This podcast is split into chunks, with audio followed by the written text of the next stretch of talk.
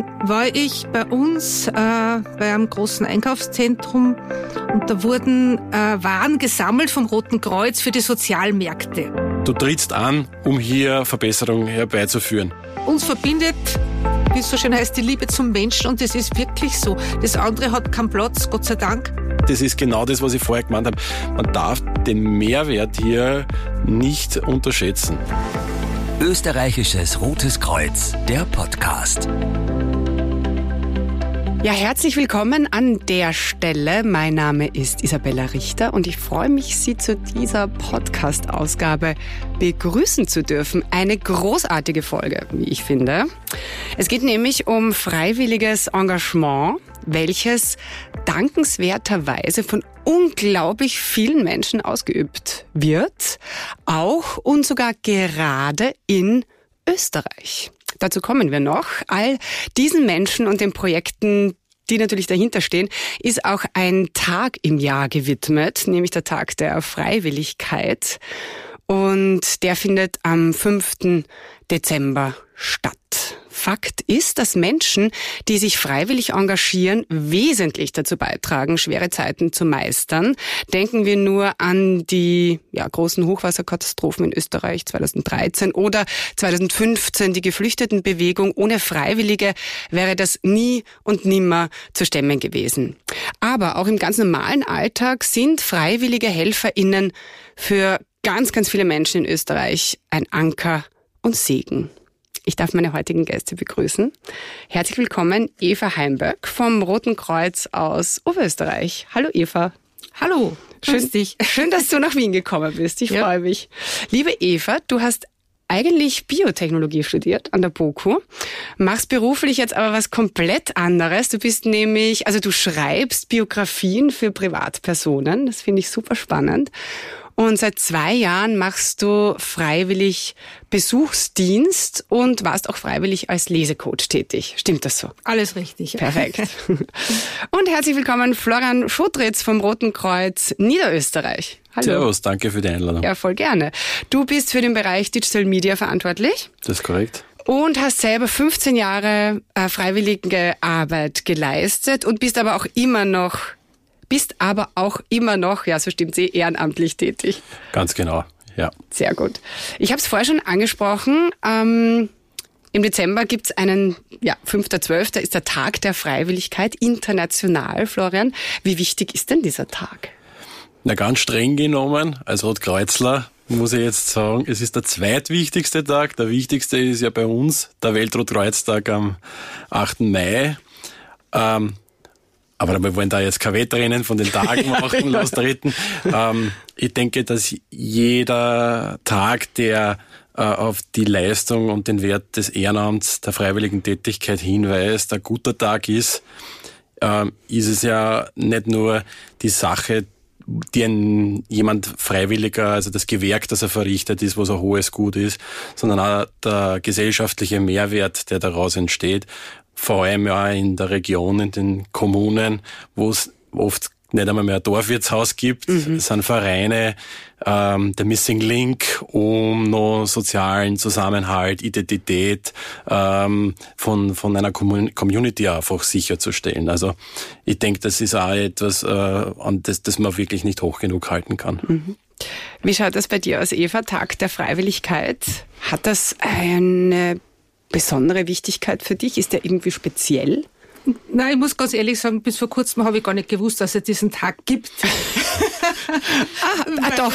ja, ich lebe das einfach. Also von dem her war mir nicht bewusst, aber es gibt ja für sehr vieles einen Tag. so ist es. Ja, also äh, du lebst das einfach, du machst das einfach. Ähm, laut einer Studie vom Sozialministerium setzen sich tatsächlich 46 Prozent der österreichischen Bevölkerung über 15 Jahren in ihrer Freizeit für den guten Zweck ein und helfen eben in gemeinnützigen Organisationen, in Vereinen oder in der Nachbarschaft. Florian, wie stolz können wir auf das eigentlich sein in Österreich?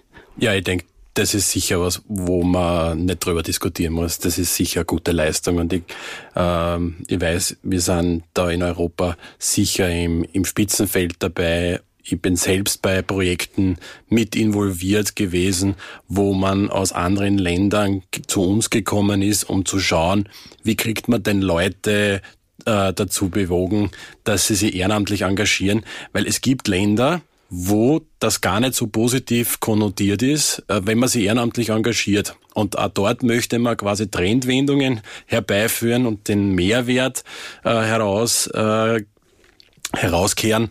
Äh, und da kann man, glaube ich, in Österreich echt was lernen. Ah, interessant, aber wie kann das sein, dass man da ein bisschen schief angeschaut wird in anderen Ländern, wenn man ehrenamtlich tätig ist? Also mir hat das zunächst auch sehr irritiert. Ich kann es nicht hundertprozentig jetzt äh, mit absoluter Sicherheit benennen, äh, aber scheinbar dürften es in diesen Ländern zu früheren Zeiten äh, durchaus äh, dürfte das eher ein sanfter Zwang. Also man musste dort mm. eher irgendwo was arbeiten.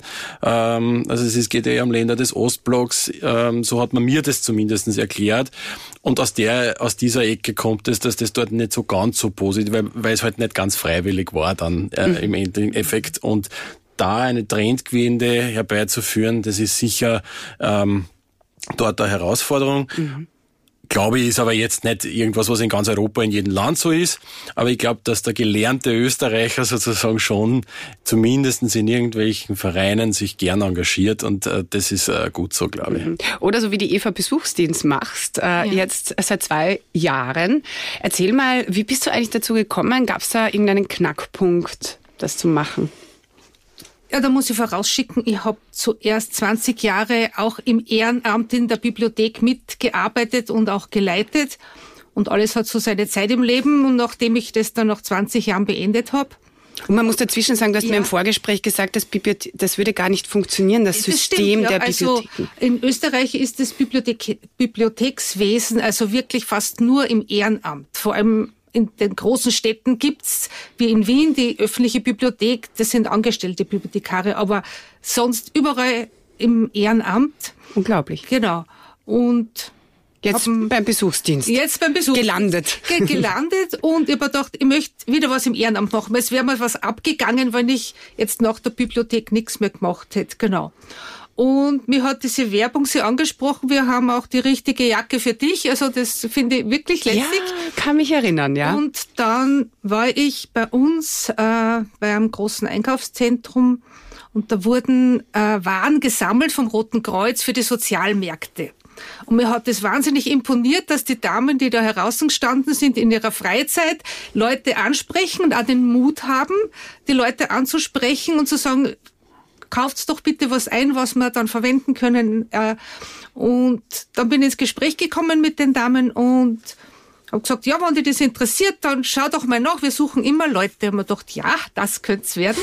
Habe dann im Internet recherchiert und da war das ganz toll angelegt, dass man sich, wenn man Interesse hat, gleich anmeldet und sagt, in welchem Bezirk etc. man zu Hause ist und wirklich zwei Tage später bekomme ich schon einen ersten Anruf. Ah, Sie werden interessiert und ob ich nicht Zeit hat zum vorbeikommen und dann ist es schon auf Schiene gewesen. Und die haben sich zu zweit wirklich zwei Stunden nur für mich Zeit genommen, haben vorgestellt, was im Bezirk Kirchdorf an der Krems alles geleistet wird vom Roten Kreuz und ob da was dabei wäre, was mich ansprechen würde, ich soll mir das überlegen. Und dann hat mir eh gleich was angesprochen im Besuchsdienst und auch Lesecoach. Mhm. Da hilft man äh, Kindern in der Volksschule in Zusammenarbeit mit der Volksschule das Lesen zu erlernen, was eben im Unterricht nicht mehr möglich ist von der Zeit her, dass man da hilft. Und dann habe ich eben dementsprechend macht man dann auch Ausbildungen, dass man das überhaupt machen darf. Genau, und so bin ich dann hineingerutscht im Besuchsdienst und Lesecoach habe das mache das seit zwei Jahren. Lesecoach habe jetzt wieder mal äh, Ad acta, ad acta, ad acta gelegt, gelegt, aus zeitlichen äh, Gründen. Genau, auf den Zeitaufwand kommen wir ja. dann noch zu sprechen. Aber das Oberösterreichische Rote Kreuz ähm, das ist ja mit mehr als 22.000 freiwilligen MitarbeiterInnen die größte humanitäre Freiwilligenorganisation im Land. Vier von zehn OberösterreicherInnen engagieren sich freiwillig. Das ist unglaublich. Was ist da los in Oberösterreich, Florian? Woran ist das festzumachen? Ähm, weißt du das vielleicht? Von Oberösterreich kann ich jetzt nicht ganz sprechen. Wir sind mit Niederösterreich mit fast äh, 20, über 20.000 Jahren gleich. Seid ihr eigentlich auch dran, gut dabei? Ja. Ah ja, ja, na, seid ähm, dann wahrscheinlich das, knapp dahinter. Also wir sind wohl sehr Head-to-Head, -head, aber es ist ja kein Wettbewerb, wer mehr nein, hat. Nein, nein. Ich glaube, es ist ganz wichtig, äh, als Organisationen einfach Menschen die Möglichkeit zu geben, eine, das, was sie gut können, in eine gute Sache einzubringen. Mhm. Das macht auch die Vielfalt unserer Organisation aus oder ist, glaube ich, auch eines der Fundamente unserer Organisation, dass wir schon imstand sind, ähm, Menschen und deren Talente irgendwie zu kanalisieren und daraus auch möglicherweise sogar neue Leistungsbereiche heraus äh, zu mändeln, ähm, wo wir dann sagen, okay, die, die können das und äh, damit können wir da irgendwo einen Bedarf decken, der vielleicht noch keinen Leistungsbereich hat oder bestimmte äh, Talente einfach gut kanalisieren. Mhm. Was sind denn so grundsätzlich ausschlaggebende Faktoren, dass sich Menschen freiwillig betätigen? Das ist ganz unterschiedlich ähm, von den Motiven her. Das ist äh, durchaus nicht immer jetzt äh, zuerst, ich möchte irgendwie was Gutes tun, sondern es geht bei vielen auch darum, ich möchte eine Ausbildung machen, ich möchte irgendwie eine Aufgabe übernehmen. Ähm, das ist vor allem bei Jungen, glaube ich, sehr äh, ein Treiber. Ähm, die völlig legitime Haltung, ich möchte mir auch irgendwie selbst verwirklichen, mhm. das ist äh, im, im, Dienste der guten Sache. Äh, auch das ist natürlich ein Motiv. Ähm, aber ganz bestimmt auch ideologische Geschichten. Also wenn ich zum Beispiel meinen persönlichen Werdegang äh, mir anschaue, äh, ich, ich, das klingt sehr, sehr, das klingt jetzt sehr ähm, blumig, aber für mich war es ein ideologisches Motiv, zu, äh, also oder ein Sympathieträger zumindestens für die Organisation. Für mich hat das, ich habe als Kind in der Volksschule die Spatzenpost äh, gelesen. Die Spatzenpost das war großartig, ja. Ja, und für mich hat dieses Magazin als Kind schon so eine große Strahlkraft gehabt. Und da, wenn ich ein Rettungsauto gehabt hat, das hat für mich immer, das waren immer, das waren äh, People of Respect von ah. mir. Also mhm. das, das, das, das war ganz spannend. Uh, lustigerweise habe ich die Entscheidung, zum Roten Kreuz zu gehen, gar nicht selbst getroffen. Die wurde mehr oder weniger für mich getroffen. Mir hat das österreichische Bundesheer dorthin geschickt, weil ich meine Sanitäterausbildung dort äh, habe absolvieren müssen. Also das Praktikum, die Theorie wurde natürlich in der Heeressanitätsschule gemacht, aber ähm, die Praxiszeit, wo man im Rettungsauto sitzt, die bin ich in grüner Uniform, ähm, also habe ich in grüner Uniform absolviert und ich bin aber schon während des Praktikums überzeugt gewesen, da will ich jetzt bleiben. Ähm, und habe eigentlich auch durch diese Tätigkeit eigentlich erst erkannt, dass das was ist, was mich interessiert. Ich wusste das gar nicht so. Ja. Mhm, mh. Und so bin ich halt ins Rote Kreuz hineingekommen. Aber das, das ist bei ganz Weg. vielen so, oder? Ja. Die eigentlich im, in der freiwilligen Arbeit beginnen und dann auch hauptberuflich beim Roten Kreuz andocken, oder? Genau. Es ist so, dass sicher der Zivildienst oder ein freiwilliges Sozialjahr eine Eintrittspforte sind, wo die äh, Menschen einfach kommen, äh, vielleicht aus einer Verpflichtung zunächst, aber die Ideologie sich dann äh, dort aneignen und halt eben und dann in der Organisation weiterbleiben. Ja, du hast ja als äh, Sanitäter Freiwilligendienst geleistet. Ja. Ich stelle mir das auch ganz, ganz schwer vor. Keine Ahnung, wenn ich äh, in der Nacht dreimal zu einem Unfall gerufen werde, ja, da Schreckliches äh, miterlebe, Wunderschönes auch miterlebe und dann am nächsten Tag ganz normal in meinen Job gehe, äh, kommen einem da manche Dinge einfach auch komplett irrelevant vor, oder? Ja, absolut. Also das ist was, was mich letztlich dann dazu bewogen hat, dass ich das Hobby sozusagen oder das Ehrenamt zum Beruf mache. Ich habe einfach äh, dann zunehmend für mich persönlich diese, diesen starken Kontrast gesehen zwischen am Wochenende, Montag in der, in der Nacht äh, und, und an Feiertagen hast du es irgendwie mit echten Problemen zu tun. Ja, Im Rettungsdienst bist halt mal mit echten Problemen konfrontiert. Du bist aber sogar Teil der Lösung oder kannst Teil der Lösung werden. Nicht immer kann man was lösen. Mhm. Das ist eh klar. Aber du bist irgendwie zumindestens, du trittst an, um hier Verbesserungen herbeizuführen. Und dann kommst du irgendwie Montag ins Büro und hast mit, mit Problemen zu tun, wo du dir nimmer mehr ganz sicher bist, in welchem Verhältnis steht mhm. das zueinander. Und das war für mich äh, zunehmend ein Problem. Ähm, und das hat dann schon noch einige Jahre gedauert, weil ich, ich habe mein Studium fertig gemacht und habe irgendwie so diesen Karrierepfad irgendwie vor mir gehabt und irgendwie, man muss Chef werden und so. Und das ist also irgendwie, irgendwie gelungen und man war da super unterwegs. Aber irgendwie habe ich mir dann irgendwie gedacht, hey, das, das geht sich alles nicht mehr aus. Ja, das passt irgendwie nicht mehr zusammen. Und dann hat sie recht schnell abgezeichnet bei mir, ähm, irgendwann einmal werde ich im Roten Kreuz hauptberuflich aufschlagen, sozusagen. Und das ist dann auch tatsächlich passiert. Und ja, und du wirkst sehr glücklich, ja, um das jetzt mal ich, ich, ich auf den Punkt zu bringen. Ich, ich, gehe nicht arbeiten. Ja, ja. ich gehe nicht arbeiten. Also ich, oder anders, ich muss nicht arbeiten. Ja, ich ja. freue mich eigentlich jeden Tag, wo ich ins Büro gehen kann. Und äh, ich hätte nicht gedacht, dass das ein Zustand ist, äh, ja, das ist halt richtig cool, den man erreichen kann. Mm. Aber es ist tatsächlich, für mich persönlich passt es so. Sehr cool. Eva, was ist so das bei dir so das Allerschönste an deiner Arbeit? Was ist der größte Dank?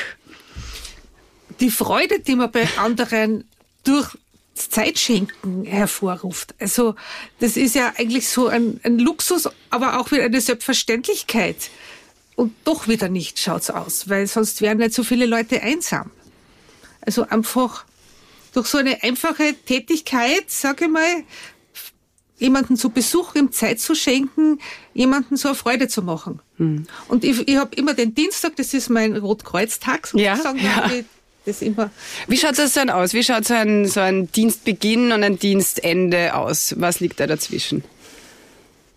Ja, ich freue mich schon wirklich in der Früh, weil das heute wieder Dienstag ist, weil derjenige, den ich besuche, der freut sich auch schon den ganzen Tag, das weiß ich mittlerweile. Oh. Und ähm, ich fahre dann am Nachmittag hin und meistens steht er schon da heraus mit seinen Wanderstecken, weil er will schon losgehen und komme eh pünktlich, also weil ich muss wirklich pünktlich sein, weil er wartet ah, schon, ja, dass ich komme. Ja. Dann gehen wir eine Runde. Die ganze Woche geht er nicht, aber wenn ich komme, dann hör mir auf. Also, und das ist was, was mich so wahnsinnig gefreut, dass so einfache Sachen so viel Freude machen. Und dann schaut er schon auf die Uhr, weil ich bleib zwei Stunden bei ihm, ob sie das eh noch ausgeht, dass wir uns jetzt noch auf einen Apfelstrudel und was zum Trinken zu ihm setzen und dann ist schon aufgedeckt, wenn wir reingehen. Also, mm. das ist so nett. Also, das gibt an selber auch so viel, diese, die Beziehung, die man da auch aufbaut. Also das ist jetzt nicht ein, ein Dienst, den man einfach so macht, ich gehe jetzt, sage ich mal, Verband wechseln oder Glühbirne wechseln. Das ist jetzt eine Tätigkeit, da brauche ich jetzt nicht wirklich so eine großartige Beziehung. Aber beim Besuchsdienst ist es, dass man wirklich eine Beziehung zu den Menschen mhm. aufbaut. Ich glaube, das, das, darf man, das darf man überhaupt nicht unterschätzen, weil das ist ja. auch schön, wenn man, wenn man sieht, wie integriert wir sind. Ja? ja. Weil ich selber aus dem Rettungsdienst, der Rettungsdienst ist in größten überwiegenden Teilen nicht der große Verkehrsunfall, mhm. ja, sondern es geht in der Regel um chronisch kranke Patienten mhm. und man kommt sehr oft zu Menschen, die man schon kennt. Mhm. Okay. Mhm. Und der wesentliche Punkt, der da oft ist, sind halt chronisch kranke ältere Patienten. Ähm, aber was mir auch oft in Erinnerung bleibt, ist diese Geschichte von dieser einen Frau, die wir da mal geholt haben, die dann im Krankenhaus irgendwie aufs Röntgen warten müssen und ich bin neben ihr mit dem Rollstuhl gesessen und die sagt, wissen Sie, das, was an umbringt, ist die Einsamkeit. Mhm. Ja. Und die hat es mit so einer inneren Resignation gesagt. Ja. Da, da stellt's mir heute noch die Nackenhaare auf. Ja, das, das, und da sieht man, was der Wert von solchen Dingen sind, äh, wenn dann nur einmal die Woche wer kommt, das gibt diesen Leuten dann plötzlich wieder einen Horizont, ja. die leben dann mhm. für diesen Tag, wo einer vorbeikommt. Ja. Hm. Unglaublich, ja. Und Eva, du gehst ja sogar noch ein Stück weiter. Äh, Stichwort Einsamkeit. Mhm. Einsamkeit verändern, besser mhm. machen. Ja. Und du hast ein Erzählcafé ins Leben gerufen, ein Projekt. Genau. Erzähl mal ein bisschen darüber. Ähm, Was ist das? Es ist eine Sache auch von Ressourcen im Besuchsdienst. Sozusagen eine Person besucht nur eine Person. Und es ist sehr ein großer Bedarf am Besuchsdienst. Und jetzt ähm, haben wir die Idee geboren und ich habe das Projekt vorgestellt, ob wir das nicht probieren könnten, dass man Leute, die noch dazu fähig sind, dass wir die sozusagen einladen, auch abholen zu einem Erzählcafé. Der Sinn dahinter ist, dass man erstens zusammenkommt, dass die Menschen aus ihrem einsamen Dasein von zu Hause in die Gemeinschaft gebracht werden. Und es gibt ein Thema. Es ist jetzt nicht so, dass man einfach so ein Ratschcafé hätte, sondern ja. man hat ein Thema, eines, das jetzt zum Beispiel jeden betrifft, der erste Schultag oder wie war Weihnachten in deiner Kindheit.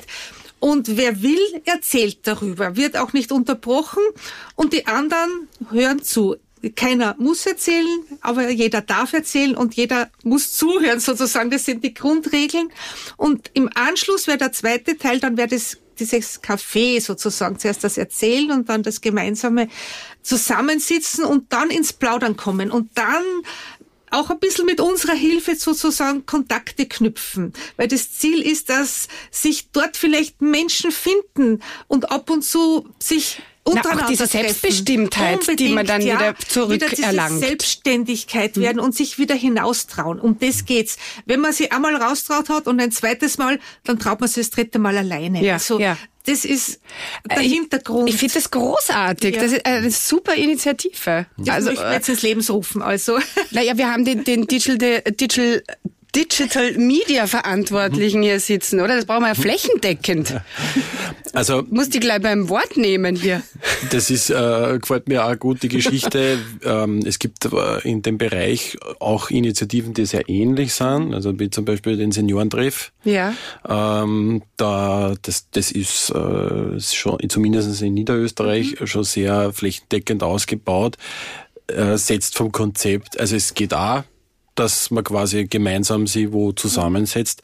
Vom Rahmenprogramm ein mhm. bisschen anders mhm. gestaltet. Also ich finde diese Erzählgeschichte finde ich mhm. sehr spannend. Das mit den Themen, ne? Ja, das genau. kann man sich auch vorher wahrscheinlich schon einfach ein bisschen was überlegen. Ne? Was, ja, was, es ist auch wichtig, dass dass die Menschen, die jetzt zu Hause sind, die sind ja vielleicht doch eher dann schüchtern, weil sie das gar nicht mehr ja. gewohnt sind. Und wenn es jetzt ein Thema gibt, das sozusagen weder politisch noch sonst irgendwie verfänglich sein kann, dann ist das schon mal ganz wichtig, dass sie sich nicht in Frage gestellt fühlen dort bei dieser Veranstaltung, mhm, dass mhm. sie sich nicht verteidigen müssen, weil sie mhm. jetzt diese und diese Einstellung haben, sondern dass es wirklich ganz, ganz neutrale Themen gibt, mhm. wo sich die Menschen auch nicht fürchten müssen sozusagen, wenn es dann dort sind und was erzählen. Weil meine Geschichte ist meine Geschichte, die könntest du ja nicht in Frage stellen, weil das Natürlich ist so. Nicht. Und das ist ganz wichtiger Punkt. Florian, würde das System Österreich eigentlich ohne all diesen Ehrenamtlichen, ohne diese Initiativen funktionieren? Ja, das ist natürlich schwierig, nicht eine hypothetische Frage. Ich glaube, dass, äh, also wenn man jetzt sagt, morgen gibt's kein Ehrenamt mehr, hätten wir definitiv ein Problem. Das wäre das wär ein Wahnsinn. Also ja. Also ich, ich muss da kurz einhaken mit, mit einer unglaublichen Zahl. Wo habe ich sie? Rund eine halbe Million Menschen in Österreich sind ja allein freiwillig in Sportvereinen tätig. Ja. Ne? Also das alleine würde eine Milliarde Euro im Jahr kosten. Es ist genau das. Ich glaube, viele dieser Dinge, die äh, jetzt im Vereinswesen stattfinden, da, da denke ich jetzt nicht nur das Rote Kreuz, würden sie kommerziell vielleicht gar nicht darstellen lassen dass, äh, weil es kein Geschäftsmodell dahinter gibt.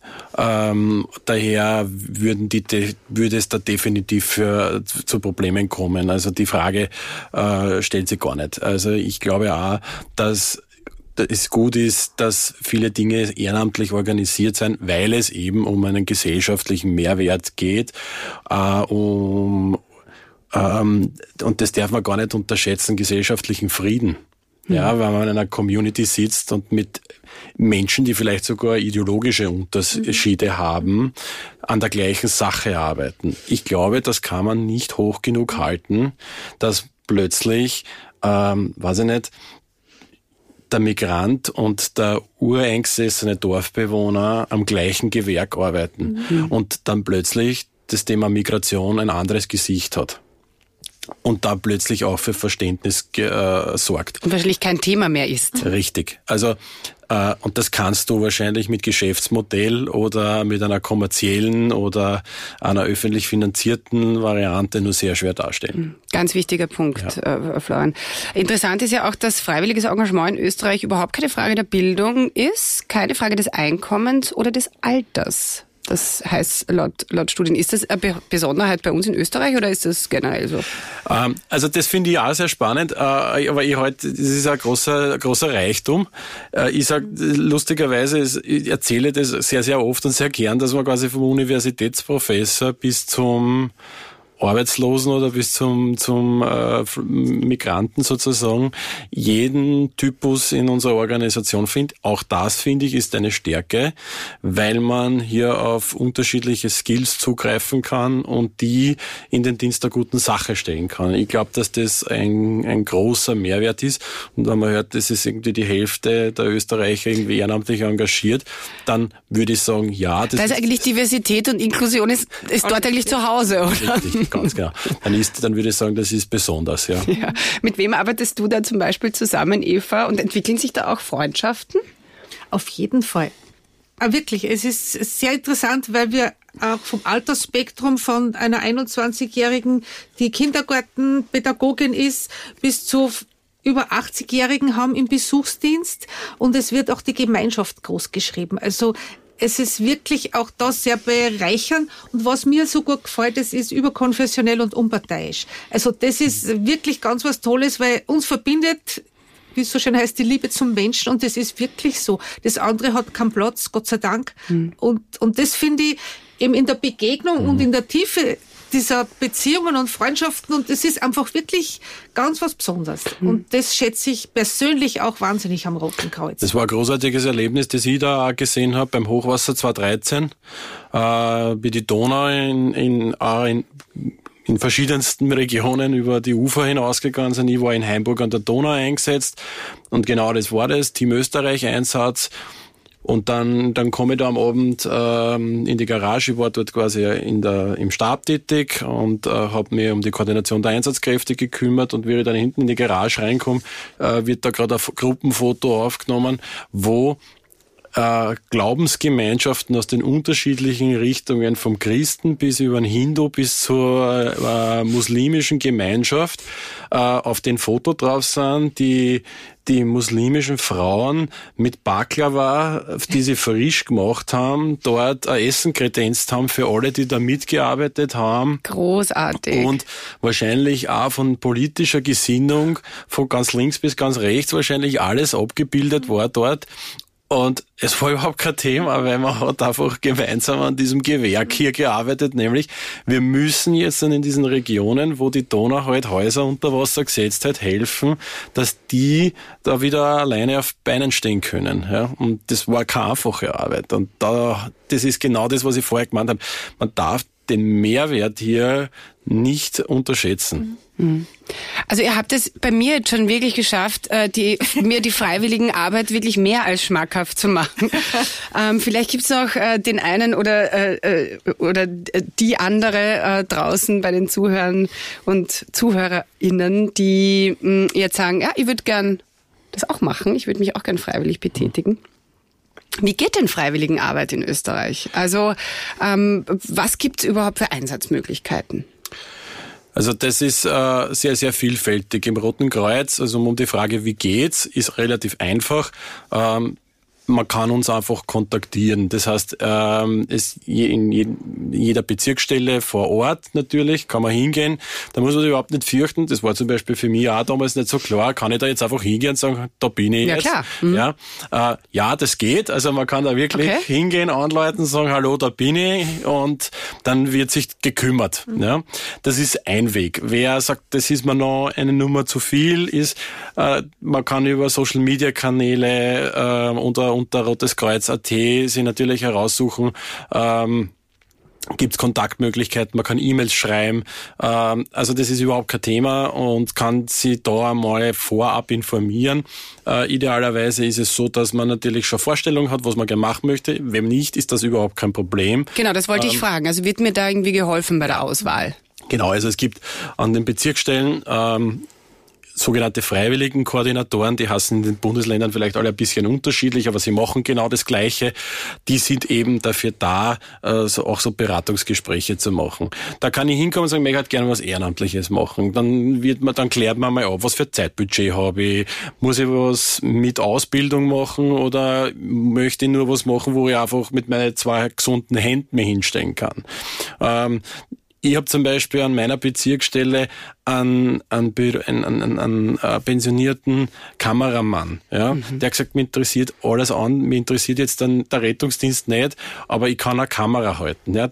Super, der arbeitet bei mir im Social Media Team mit, der macht bei mir äh, Bildmaterial, das wir dann später auch wieder für Instagram, Facebook nutzen können und der ist super glücklich, der fährt zu alle Veranstaltungen hin, der geht mit betreuten Reisen mit. Also wir haben wirklich eine große Möglichkeit, äh, die Geschicke von jedem einzusetzen. Und das ist einfach Teil eines von so einem Gespräch, dass man einfach schaut, äh, was passt denn und wie passt, welcher Zeitbudget habe ich und ich denke... Also es wird für jeden, der will, irgendwas gefunden. Das, ja, das ist einmal... Ja, ist wirklich für jeden, ja, Sehr es, gut. Es gibt einfach, es gibt, ich kann, kann mir eigentlich nicht vorstellen, dass es nichts gibt, was man nicht ehrenamtlich bei uns machen könnte. Man Aber welche, welchen Kriterien muss ich äh, entsprechen? Also wir haben jetzt schon gehört, das Alter ist fast egal. Mhm. Ähm, egal wo ich herkomme, welche Sprache ich spreche und so weiter. Aber welche Werte muss ich vertreten? Naja, prinzipiell ist es so, dass wir natürlich schon äh, die Identifikation mit den Werten vom Roten Kreuz äh, uns, ähm, das, das ist die Voraussetzung. Ja? Da gibt es einfach sieben Grundsätze, die wir haben, ähm, die, mit denen, die sollte man schon mittragen. Ich würde jetzt auch gar nicht im Detail besprechen, aber man sollte halt schon, ähm, man sollte halt schon verstehen, für welche Organisation man da arbeitet. Das klären wir aber auch auf. Also das wird ein Teil des Gesprächs, dass man einfach genau ähm, dass man da einfach, dass dann zu keine Überraschungen kommt, dass das Rote Kreuz halt sich, weiß ich nicht, zum Beispiel in Flüchtlingsbewegungen einsetzt. Mhm. Ja, das ist halt so. Oder dass wir halt zum Beispiel bei politischen Auseinandersetzungen äh, eine sehr neutrale Rolle einnehmen, weil äh, das ein Teil unseres Geschäftsmodells sozusagen ist, also einer unserer Werte ist, dass wir uns halt da nicht einmischen. Mhm. Ja, weil wir sagen, man muss mit allen Seiten reden können. Mhm. Immer. Und wenn ich jetzt irgendeine Haltung von, einnehme, von einer Seite einnehme, exekutiere ich automatisch die andere. In dem Kriegsfall ist es dann, äh, dass es quasi eine Seite gibt, wo dann nicht geholfen wird oder die also nicht mit mir spricht. Die, die viel zitierte Neutralität des Roten Kreuzes, die, die das sind Werte. Ganz, ganz wichtig mhm. ist. Aber zum Beispiel für mich ist das ein Grund gewesen, warum es ausgerechnet das Rote mhm. Kreuz ist. Ja, mhm. weil mich spricht das an. Ja, da, da bin ich wieder bei dem Punkt, ich war schon ideologisch getriggert, dass ich hier mitmache in der Organisation. Aber das sind, wie gesagt, das sind alles äh, keine drakonischen Sachen, sondern das klärt man einfach ab. Das ist angenehm. Meistens geht man nur durch die Dienststelle zum Beispiel, schaut sich dort den Betrieb gleich an, dann versucht man in der Regel zum Schauen, vielleicht kann er wo reinschnuppern etc. Also das ist alles äh, wirklich äh, dann im persönlichen Gespräch abgeklärt. Wir haben es da eh gerade gesagt, zwei Stunden Zeit genommen. Ja, unglaublich. Da würde ich gerade sagen, dieses Gespräch ist nach allen Regeln der Kunst ja. abgelaufen und wir haben offensichtlich jemanden gewonnen, äh, die sehr viel Spaß hat bei uns und äh, sich gut einbringt und mit eigenen Projekten ja, glaub, realisiert, was besser kann es eigentlich nicht Kann es nicht geben, ja. Ähm, das ist ein, das ist der Weg. Und um die Anforderungen noch zu äh, thematisieren, das hängt vom eingesetzten Leistungsbereich ab. Äh, Im Rettungsdienst gibt es einfach gesetzliche äh, Vorschriften wie körperliche Eignung, ja, Fitness etc.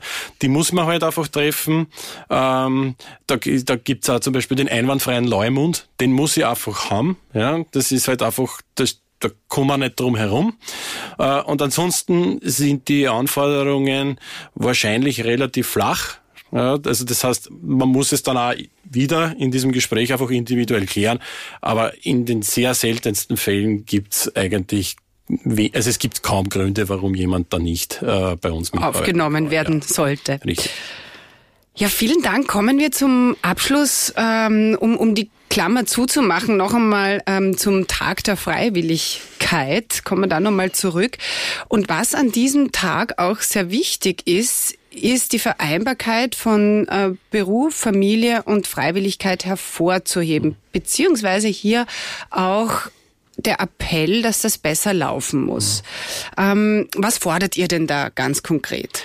Das ist ganz, äh, das ist ganz spannend. Äh, die, die, die, es ist nämlich, also wir wissen aus Umfragen, ähm, dass es für die, die nicht ehrenamtlich werden, ein wesentlicher Teil ist, dass es äh, Ehrenamt äh, oder dass die Sorge da ist, dass es mit, Beru mit Familie und Beruf nicht vereinbar ist.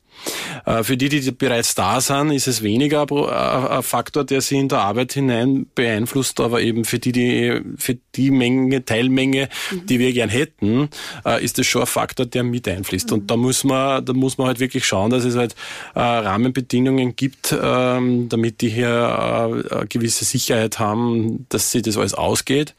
Ähm, da können wir als Organisation natürlich einerseits sehr stark im Bereich von Ausbildungen, dass die berufsbegleitend gut funktionieren, dass sehr viel online funktioniert, dass die, die Möglichkeiten, sich einzubringen, in verdaubaren Stundenausmaßen hineinläuft, dass die Leute gut betreut sind bei uns. Also das heißt, dass wir von der hauptberuflichen Seite, die quasi jeden Tag da ist, die Grundlagen so schaffen, dass die Ehrenamtlichen gut arbeiten können mhm. und das, was sie für die Tätigkeit brauchen, auch wirklich haben. Das ist was, womit wir uns gerade sehr, sehr intensiv beschäftigen.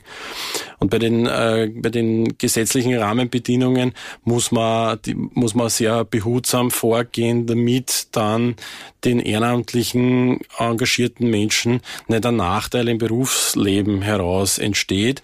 Äh, ein Beispiel wenn ich hergehe und sage, ähm, ein Dienstgeber muss gesetzlich dazu verpflichtet werden, dass man jemanden freistellt, weil es die Organisation, für die er jetzt arbeitet, jetzt gerade braucht, mhm. dann wird er nicht könnt, so gerne einstellen, oder? Dann könnte Vielleicht. das natürlich mhm. nicht nur auf Wohlgefallen stoßen, sondern halt auch dazu führen, dass die zum Beispiel in einem Bewerbungsprozess unter Umständen einen Nachteil gegenüber anderen haben, die das nicht tun. Mhm. Und da ist es halt wirklich, da muss man wirklich mit ganz äh, behutsamer ähm, ähm, Ort und mit Fingerspitzgefühl einfach vorgehen äh, und, auf, und abwiegen, wie bringt man das. Ich persönlich glaube, dass es mit Anreizen sehr gut funktioniert, dass man äh, auch den Unternehmen einfach klar macht, dass es ein Vorteil ist, wenn man ehrenamtlich engagierte Leute hat.